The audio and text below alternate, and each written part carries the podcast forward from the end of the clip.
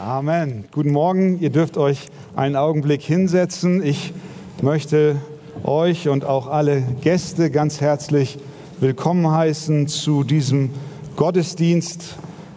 Mein Name ist Christian Wegert und ich bin einer der Pastoren hier in der Gemeinde. Für die Gäste vielleicht auch ganz interessant zu wissen, wer denn jetzt da vorne steht.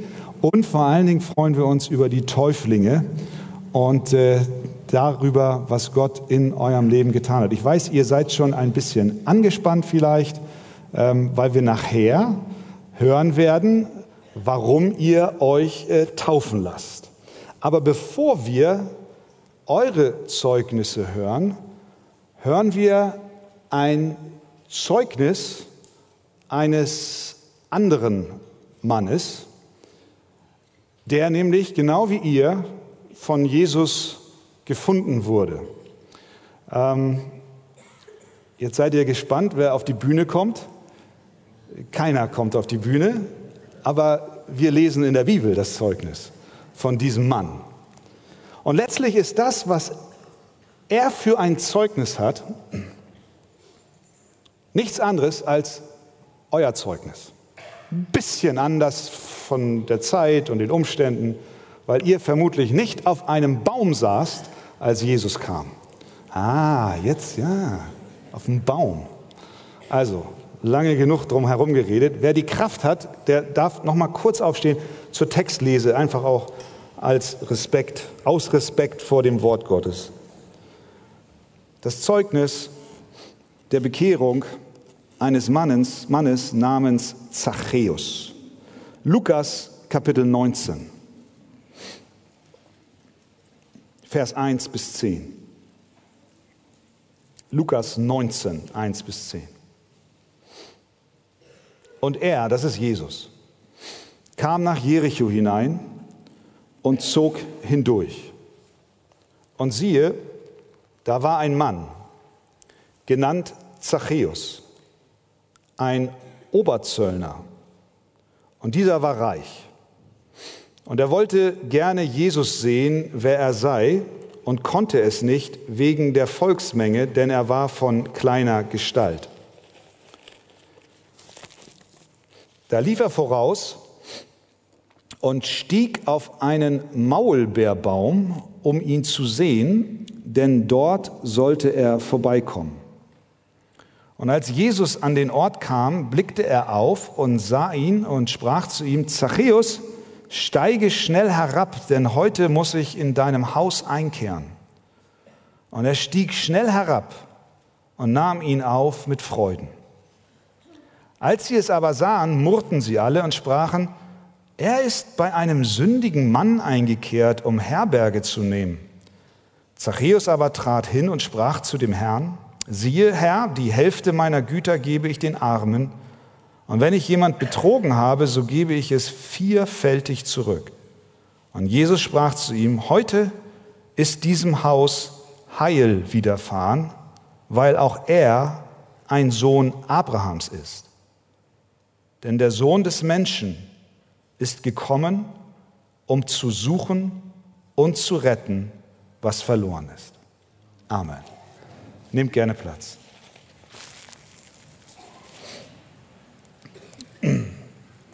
Es war Sonntag, der 12. Februar 2014. Der Flug mit der Nummer 4031 bereitete sich auf den Start in Chicago vor, um nach Springfield, Missouri zu fliegen. Doch die Besatzung der Southwest Airline hatte ein Problem, ein kleines Problem. Sie waren spät dran. Weil die Airline Wert auf einen guten Service legt und ihre Kunden pünktlich ans Ziel bringen will, war die Crew ein wenig genervt und ließ durch die Durchsage verlauten, sehr geehrte Damen und Herren, aufgrund geringfügiger technischer Mängel oder was auch immer, müssen wir leider mitteilen, dass sich der Flug um 10 bis 15 Minuten verspätet, aber diese Zeit werden wir voraussichtlich aufholen können. Kennen wir, ne? Die Durchsage. Doch als die Piloten Stunden später dann zur Landung ansetzten, wurde aus dem Kleinen ein sehr großes Problem. Aufgrund eines Fehlers steuerten sie nicht den Zielflughafen an, sondern eine Landebahn, die sich elf Kilometer weiter nördlich befand. Die Piloten sahen diese Landebahn und nahmen an, dies sei der Zielflughafen, aber er war es nicht. Zu spät stellten sie fest, dass sie mit ihrer großen Boeing versehentlich auf einen nahegelegenen Privatflugplatz dabei sind zu landen. Das war jetzt kein kleines Problem mehr, sondern ein großes Problem. Die Landebahn dieses kleinen Flughafens war nämlich nicht 2100 Meter lang, wie es normalerweise da am Zielflughafen der Fall gewesen wäre, sondern ein bisschen mehr als die Hälfte, 1100 Meter. Für die große Verkehrsmaschine nicht zugelassen, aber es war zu spät, als sie das bemerkten. Als sie aufsetzten, ließ der Pilot sofort die Klappen ausfahren, bremste, die Passagiere schrien, die Flugbegleitung schwitzte, Augenzeugen berichten, dass die Maschine zwölf Meter vor einem 20 Meter tiefen Abhang zum Stehen kam. Uh, das war knapp. Aus einem am Anfang kleinen Problem, was immer es war, wurde plötzlich ein wirklich großes Problem. Ähnliches traf auch auf Zachäus zu. Als er eines Morgens aufwachte, war viel los in der Stadt, in Jericho. Es sprach sich rum, dass Jesus kommt. Zachäus war neugierig und wollte diesen Jesus, von dem er vermutlich schon einiges gehört hatte, sehen. Aber nun hatte er ein kleines Problem. Er war klein. Und kleine Menschen können nicht über große hinwegblicken. Also suchte er sich einen Baum, um von dort oben zu schauen. Doch im Laufe des Tages, so berichtet uns Lukas hier das Zeugnis von Zachäus, im Laufe des Tages wurde ihm mehr und mehr klar, ich habe mehr als nur ein kleines Problem, sondern ein sehr, sehr großes. Seine Geschichte, die er an diesem denkwürdigen Tag erlebte, beschreibt, was bei der Bekehrung, wie wir es auch nennen, eines Menschen auch heute noch geschieht. Das schauen wir uns kurz an. Vier kurze Punkte. Erstens, bei der Bekehrung eines Menschen, so wie ihr es auch erlebt habt, stellen wir fest, dass niemand außerhalb der Reichweite Gottes ist. Niemand ist so weit weg, als dass Gott nicht mit seiner Hand ihn erreichen könnte. In den Augen der Juden war Zachäus größter Abschaum. Er war kein netter Kumpel, mit dem man abends ein Bierchen trinkt, auch wenn er es vielleicht dachte. Er war ein Zöllner. Er arbeitete mit Rom zusammen. Er trieb Steuern für die Besatzer ein. Nicht nur, dass er ein Zöllner war, er war auch bekannt dafür, zu betrügen und zu schwindeln. Er wirtschaftete in seine eigene Tasche und er lebte auf Kosten seiner Landsleute. Zudem war Zachäus nicht irgendein Zöllner, sondern unser Text sagt, er war ein Oberzöllner.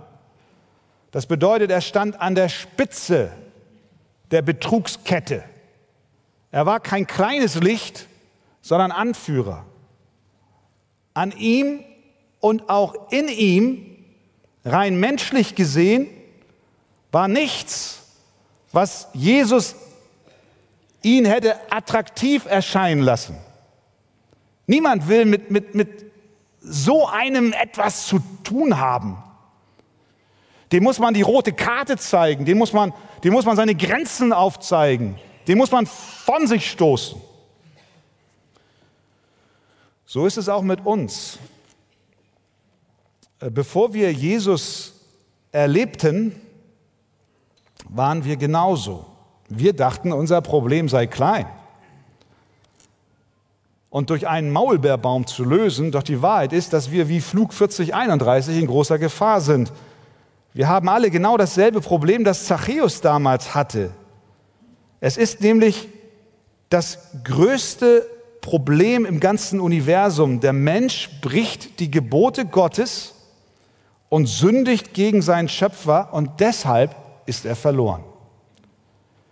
Deswegen sagt Jesus am Ende unseres Textes in Vers 10, der Sohn des Menschen ist gekommen, um zu suchen und zu retten, was verloren ist.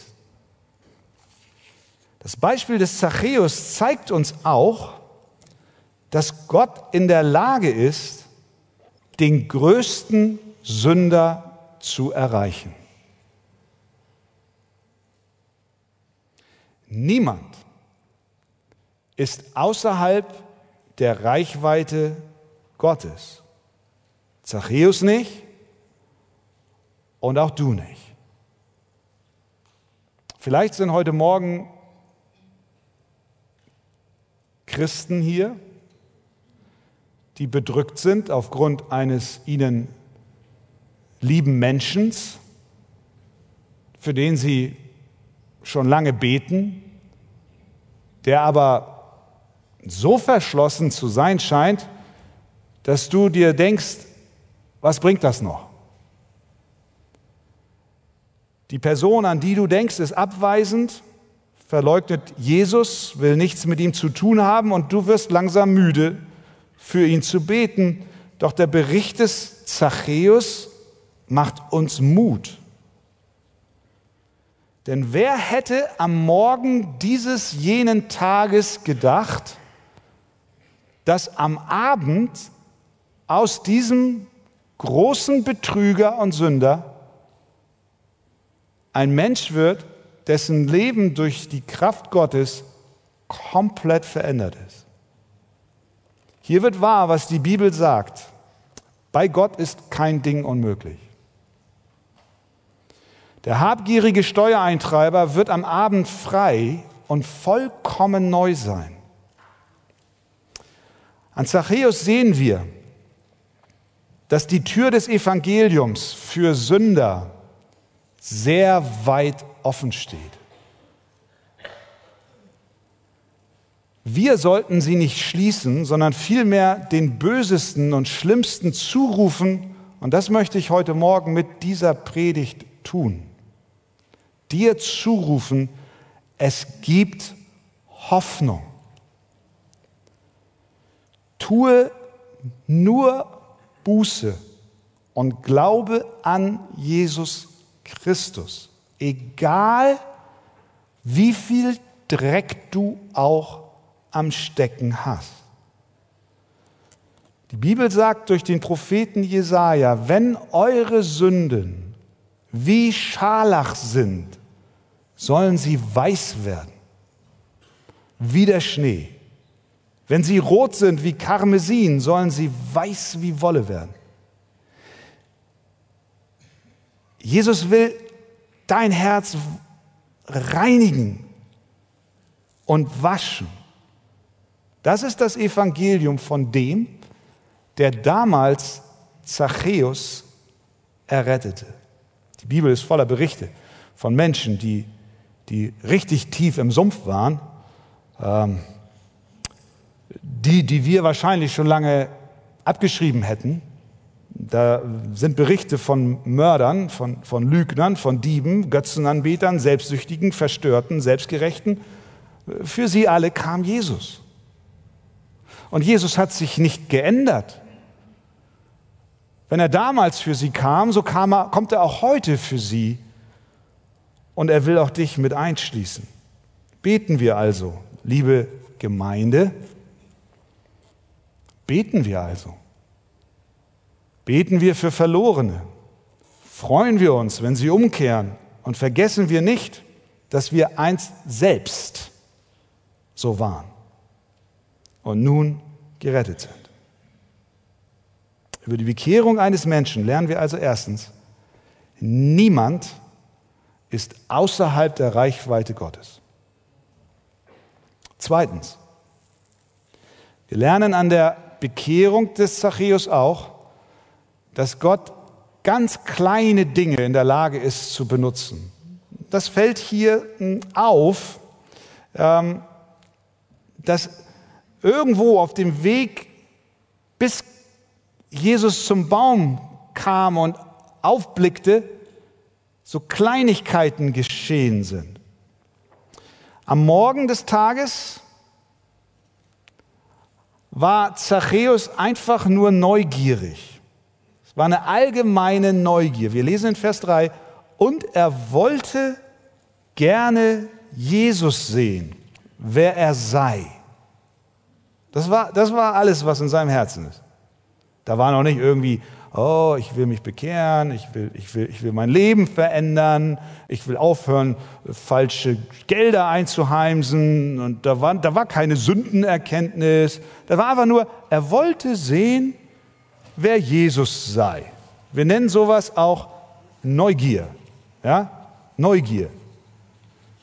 Er war neugierig. Da war was los, hat wahrscheinlich schon einiges gehört.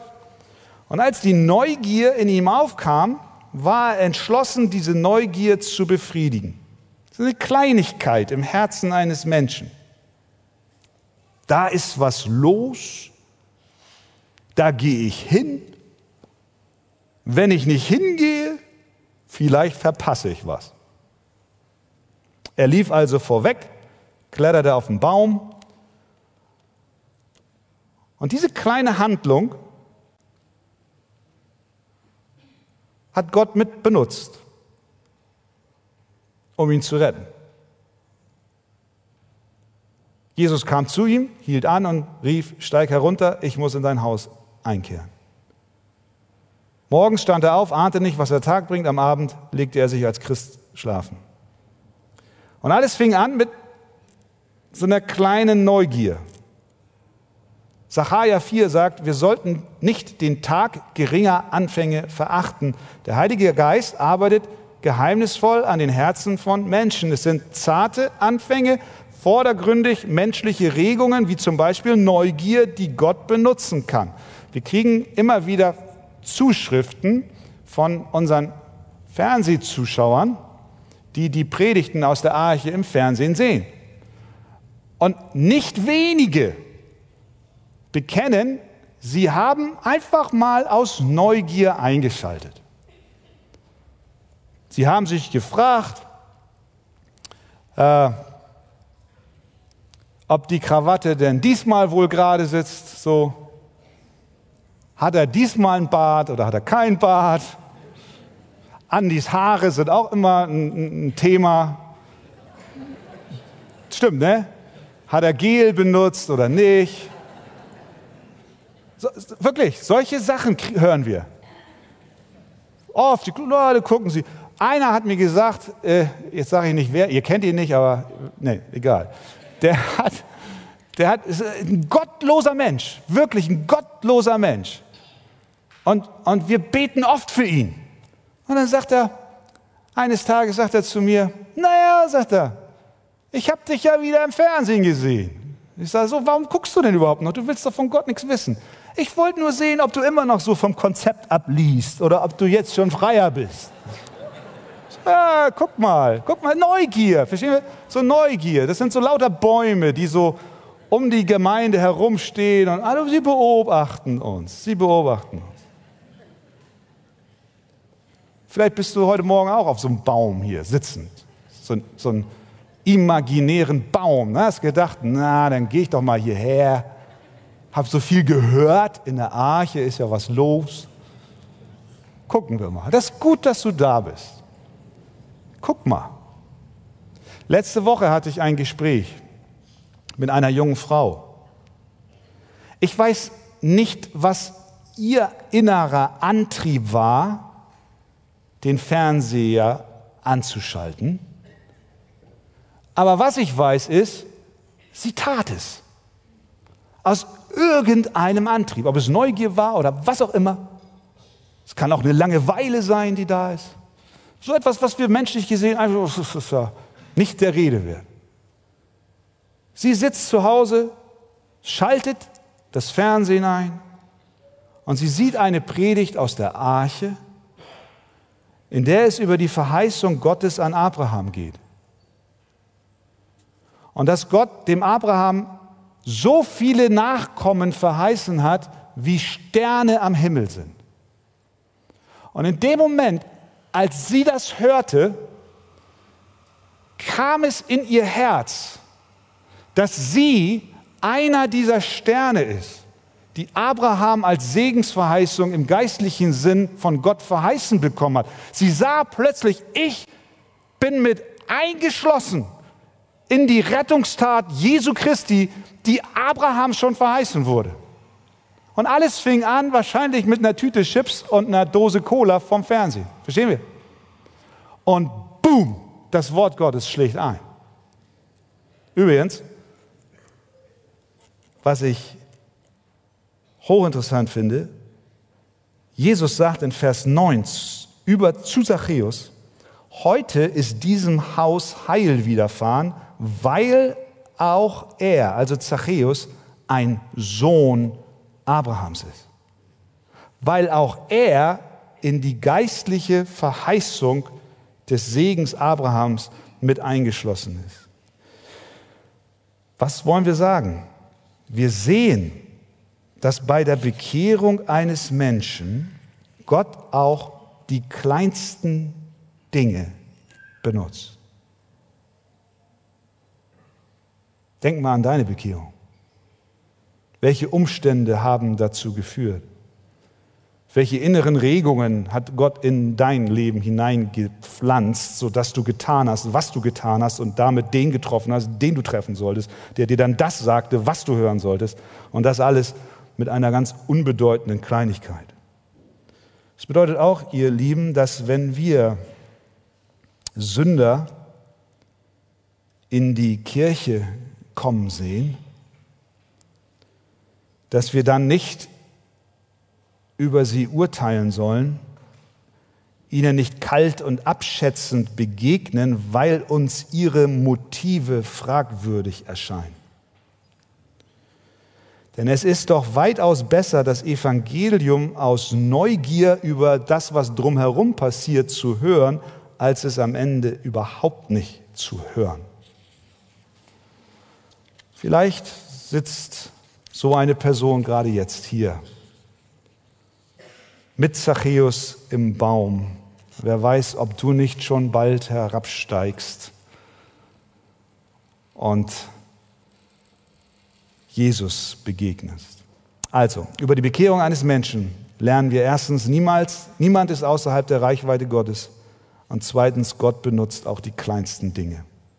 Drittens, wir lernen auch, dass Jesus barmherzig ist. Jesus ist barmherzig. Vers 5, und als Jesus an den Ort kam, blickte er auf und sah ihn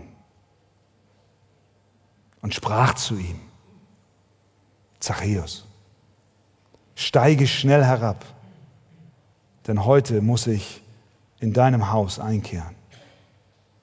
Der Text sagt, da war viel Volk unterwegs, große Menschenmengen. Wo Jesus auftauchte, war viel los, unüberblickbar. Deswegen stieg er auf einen Baum. Trotz der vielen Menschen sah Jesus nur den einen. Ungefragt hält Jesus am Baum. Ungefragt spricht er Zachäus an. Ungefragt bietet er an, Gast im Haus des Sünders zu sein. Ungefragt sendet Christus in das Herz des Zöllners die erneuernde Gnade des Heiligen Geistes. Ungefragt. Matthäus, äh, Zachäus rief ihn nicht. Der saß nur und wollte gucken. So wie du damals, als Christus dich fand. So wie du heute.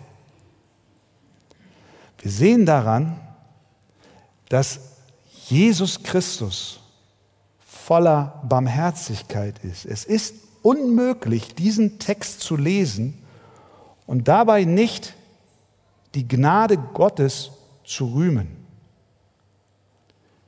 Ungefragt tritt Jesus in das Leben dieses Mannes, der am Morgen noch als ein Außenseiter und als ein Sünder aufwachte, um ihn zu erreichen. Wir wissen nicht, ob die anderen Bäume der Gegend voll von Menschen waren. Das wissen wir nicht. Es würde mich nicht wundern, wenn sie alle da saßen wie, jetzt hätte ich beinahe gesagt, wie die Affen in den Bäumen. Das haben wir ja manchmal auch bei Fußballspielen, wenn so Kaiserslautern, Betzenberg, da gibt es so Fotos noch aus den 50er Jahren. Stadion brechen voll und drumherum Bäume. Alle voll mit Menschen, weil alle wollten sehen, was da im Stadion losgeht. Ich weiß nicht, ob die Bäume voll mit Menschen waren. Was wir wissen ist, es waren unzählige Menschen da und Jesus nimmt diesen einen in der großen Menge ins Visier, um ihn zu retten. Lieber Christ, liebe Glaubensschwester, lieber Glaubensbruder, war es in deinem Leben nicht auch so? Warum hielt Jesus an deinem Baum an? Warum blickte er dir in die Augen? Warum rief er gerade deinen Namen? Doch nur, einzig und allein, weil er gnädig und barmherzig ist. Weil unsere Errettung nicht aus Werken, sondern aus Gnade geschieht.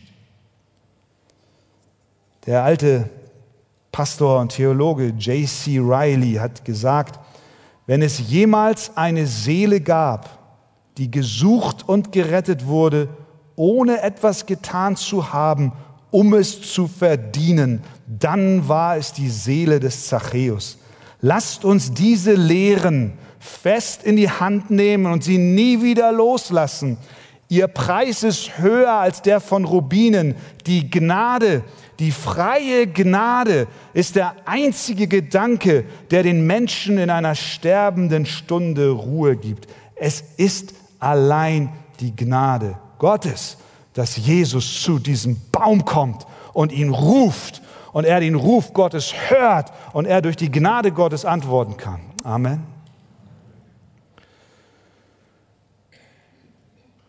Heute Morgen kommt Jesus zu deinem Baum und er ruft dich ganz ungefragt. Du hast gar nicht ihn gebeten, es zu tun. Du bist vielmehr überrascht, dass er die hunderten anderer hier im Saal und draußen an den Geräten gerade mal eben beiseite lässt und du denkst, Herr, jetzt gerade wendet er sich mir alleine zu. Und er sagt zu dir, Offenbarung 3,20, siehe, ich stehe vor der Tür und ich klopfe an. Wenn jemand meine Stimme hört und die Tür öffnet, so werde ich zu ihm hineingehen und das Mahl mit ihm essen und er mit mir. Also, wir sehen in der Bekehrung des Zachäus, dass niemand außerhalb der Reichweite Gottes ist. Und wir sehen, dass Gott auch kleine Dinge benutzt. Und wir sehen die Barmherzigkeit Jesu mit Sündern. Und dann zum Schluss sehen wir auch die verändernde Kraft, die Jesus mitbringt. Zachäus reagiert. Und ja, wir müssen reagieren. Zachäus reagiert, nachdem Jesus ihn angesprochen hat. Und ja, wir müssen antworten. Wie sah die Antwort des Zachäus aus? Zweierlei. Erstens, er stieg, Vers 6, schnell herab und nahm ihn auf mit Freuden. Er freute sich.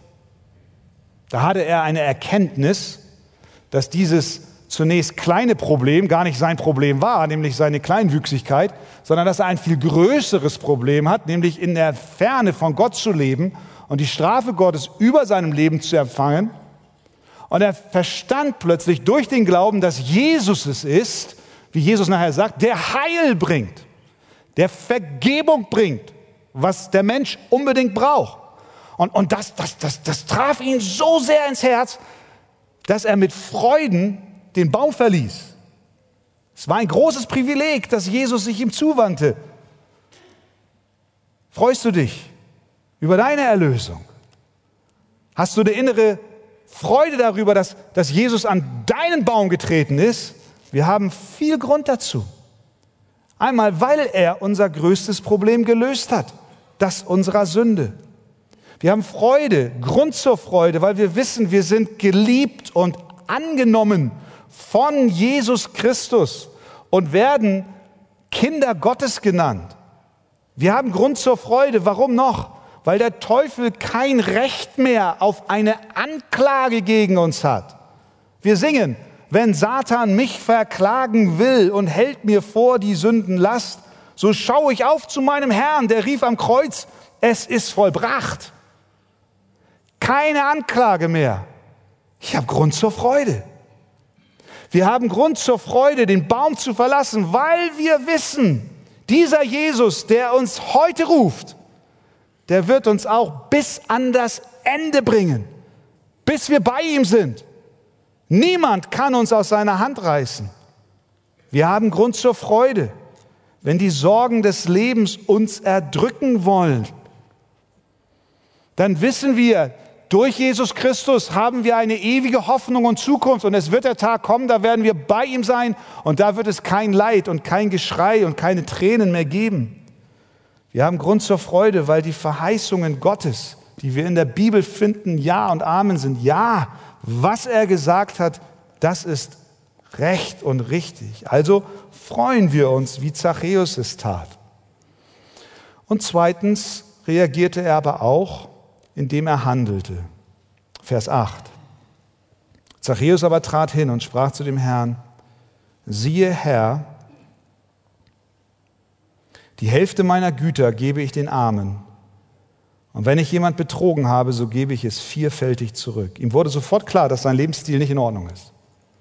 Das gehört auch zur Bekehrung. Mit Freuden annehmen, aber auch wissen, so wie bisher kann ich nicht weitermachen. Es gibt viele Menschen, die bekennen mit ihren Lippen, sie seien gläubig. Aber es hat nie eine Veränderung in ihrem Leben stattgefunden. Sie leben heute genauso wie vor Jahren in denselben Sünden, keinerlei Erkenntnis ihrer Übertretungen, keine Buße, kein Glaube an Christus, der für ihre Sünden gekommen ist. Sie sagen, ja, ich glaube, aber sie leben so weiter. Zachäus glaubte und er handelte. Noch einmal, J.C. Riley, wer beweisen will, dass er ein Gläubiger ist, sollte in den Fußstapfen des Zachäus wandeln. Wie er soll er den Sünden, die ihn früher am leichtesten heimgesucht haben, gründlich abschwören. Auf jeden Fall soll ein Gläubiger so leben, dass alle wissen, dass er ein Gläubiger ist. Ein Glaube, der das Herz und das Leben nicht läutert, ist kein Glaube. Gnade, die man nicht sehen kann wie das Licht und schmecken wie das Salz, ist keine Gnade, sondern Heuchelei.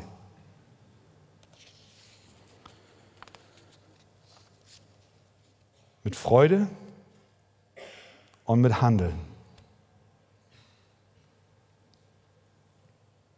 reagierte Zachäus. Und daraufhin, als die Zeichen der inneren Wiedergeburt sichtbar wurden, sagte Jesus zu ihm, heute ist diesem Haus Heil widerfahren, weil auch er ein Sohn Abrahams ist. Das Heil, die Erlösung war zu ihm gekommen. Und das ist Jesus selbst. Und wenn Jesus in unser Leben tritt, dann kommt er in jeden Bereich unseres Seins. Er starb für unsere Sünden und sandte seinen Geist, um in uns zu wohnen. Denn Vers 10, der Sohn des Menschen ist gekommen, um zu suchen und zu retten, was verloren ist. Die zweite Person der Gottheit wurde Mensch, um uns zu erlösen. Was mag Jesus an diesem Nachmittag wohl gedacht haben? Wir wissen es nicht. Aber was wir wissen ist, dass er in Jericho war. Das war nur eine Tagesreise weit von Jerusalem. Am kommenden Tag betrat Jesus dann die Stadt Jerusalem ein letztes Mal vor seiner Kreuzigung. Eine Woche später sollte er bereits am Kreuz hängen. Eine Woche vorher sieht er Zachäus und ruft ihn beim Namen. Er steht da mit dem Wissen, es dauert nicht mehr lang, dann werde ich diesen leidvollen Weg gehen. Eine Woche nur noch, bis er verhaftet, entblößt, ausgepeitscht, bespuckt, geschlagen, ans Kreuz genagelt, mit einem Speer durchbohrt und getötet zu werden. Und hier jetzt, eine Woche vorher, steht er mit Zachäus und feiert seine Rettung. Heute, Zachäus, ist diesem Haus Heil widerfahren und nächste Woche, in Klammern, wird diese Erlösung vollständig bezahlt sein. Für dich, Zachäus. Für dich gehe ich diesen Weg. Wir sehen, unsere Errettung von unseren Sünden beinhaltet einen hohen Preis. Zachäus dachte am Anfang, er hätte nur ein kleines Problem. Aber mehr und mehr erkannte er, sein Problem ist viel, viel größer und für ihn selbst nicht lösbar. Das Gleiche gilt für uns und auch für dich. Sind wir uns bewusst, weißt du, dass du dich selbst nicht retten kannst?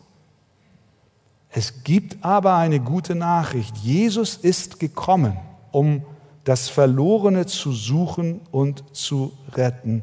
Jesus ist gekommen, um diesen hohen Preis mit seinem eigenen Blut und Leben zu bezahlen, sodass wenn du sagst, ja Herr, ich will dir glauben, die Rettung und das Heil auch deinem Haus widerfahren wird. Und das ist, was wir in den Zeugnissen hören werden. Das ist, was jeder lebendige Christ erlebt hat.